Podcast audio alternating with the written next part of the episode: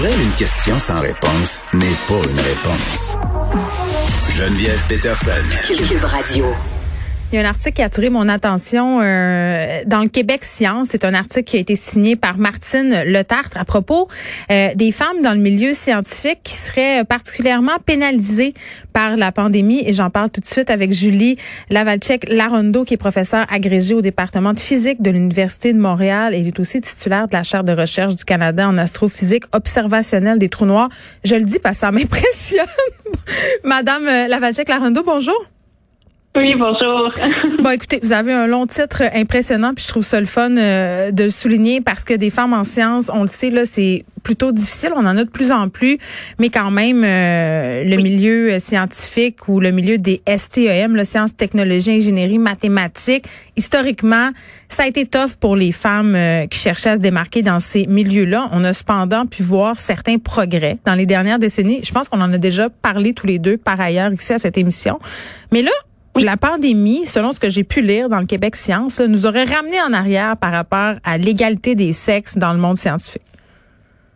C'est exactement le cas. Euh, je dirais que, la, pandémie en général a, affecté bien sûr beaucoup de, personnes.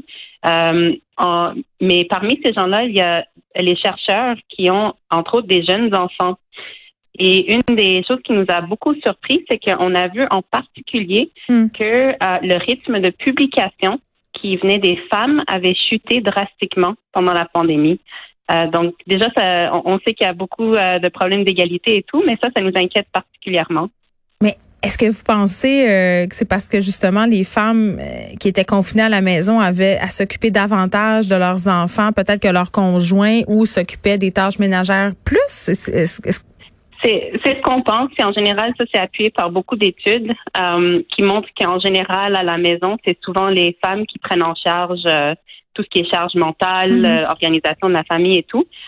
et donc, quand on se retrouve à la maison sans accès à des services de garde, en particulier quand les deux parents n'ont plus accès aux services de garde, ben, ces inégalités peuvent s'accentuer encore plus. donc, c'est ce qu'on pense qui arrive, mais bien sûr, la situation est quand même complexe, puis on va voir comment ça progresse euh, dans les prochains mois. Ouais, puis tu sais aussi, euh, j'aimerais ça qu'on prenne le temps d'expliquer parce que tu sais, on a l'impression de vivre dans un monde égalitaire, euh, puis on envoie des femmes en sciences, puis en même temps c'est un domaine qui est quand même assez fermé. On connaît peu le milieu scientifique. Comment au quotidien, euh, Madame Lavachek Larondo, cette discrimination-là, elle peut prendre forme, tu sais, au niveau d'une scientifique par exemple qui comme vous là, qui évolue dans le milieu. Oui, ben il y a ce, qui est vraiment étonnant, c'est qu'il y a tellement de c'est un problème vraiment complexe, a plusieurs niveaux. Euh, je peux moi-même témoigner que quand j'étais étudiante en physique euh, à l'université, je voyais qu'il y avait pas beaucoup de femmes qui étaient présentes, mais je pensais que c'était normal. euh, et vite, je me suis aperçue qu'il y a, il y a beaucoup de facteurs euh, qui influencent nos choix de carrière. Euh, en particulier, les jeunes filles ont souvent du mal à se voir comme des scientifiques, mm. comme euh, surtout en physique. Euh, en physique, on peut penser tout de suite à Einstein. euh, moins à sa femme qui l'a beaucoup aidé dans ses travaux. Exactement. Euh, donc, c'est souvent ce qu'on appelle l'identité physique, c'est de se voir comme une, une scientifique. Puis les, les filles ont plus de mal à voir ceci. Euh, donc ça, ça peut beaucoup influencer le choix de carrière des jeunes filles. Mais est-ce qu'ils ont plus de mal, pardon, est-ce qu'ils ont plus de mal à, voir ça ou c'est toute la question d'intéresser les petites filles à la chose scientifique à l'école? C'est tout ça, euh, tout ensemble. Euh, c'est tout simplement de euh, de montrer des exemples, par exemple, aux jeunes filles que oui, c'est possible, que les femmes peuvent accomplir ceci, euh, de leur permettre de découvrir le monde scientifique. Hmm. Euh, souvent, les, aux jeunes filles, on va peut-être leur proposer des projets qui sont plus reliés à, la santé ou même au rôle de famille, mais on va pas leur faire expérimenter le côté de la science, la robotique, euh, tout ça, c'est ça peut être super intéressant. Hmm.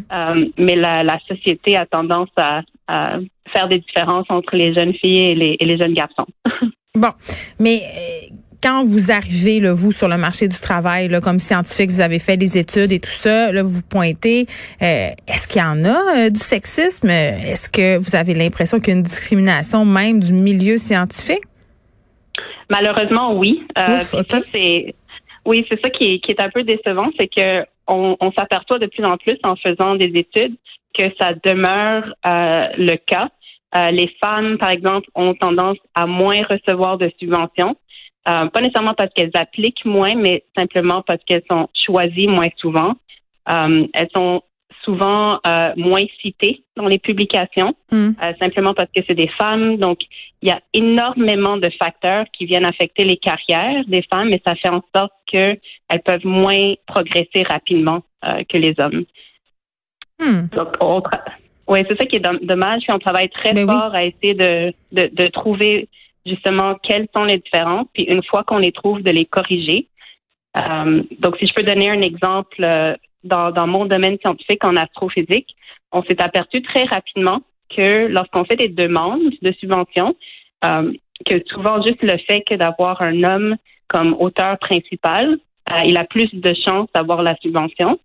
Mais maintenant, ce qu'on fait pour corriger cela, c'est qu'on souvent on rend euh, l'auteur principal anonyme. Donc, on ne sait plus qui est l'auteur principal parmi tous les Ouais. collaborateurs. Et, et ça, c'est, c'est, c'est, ça s'appelle un blind peer review. Puis ça, ça, ça semble fonctionner quand même très bien.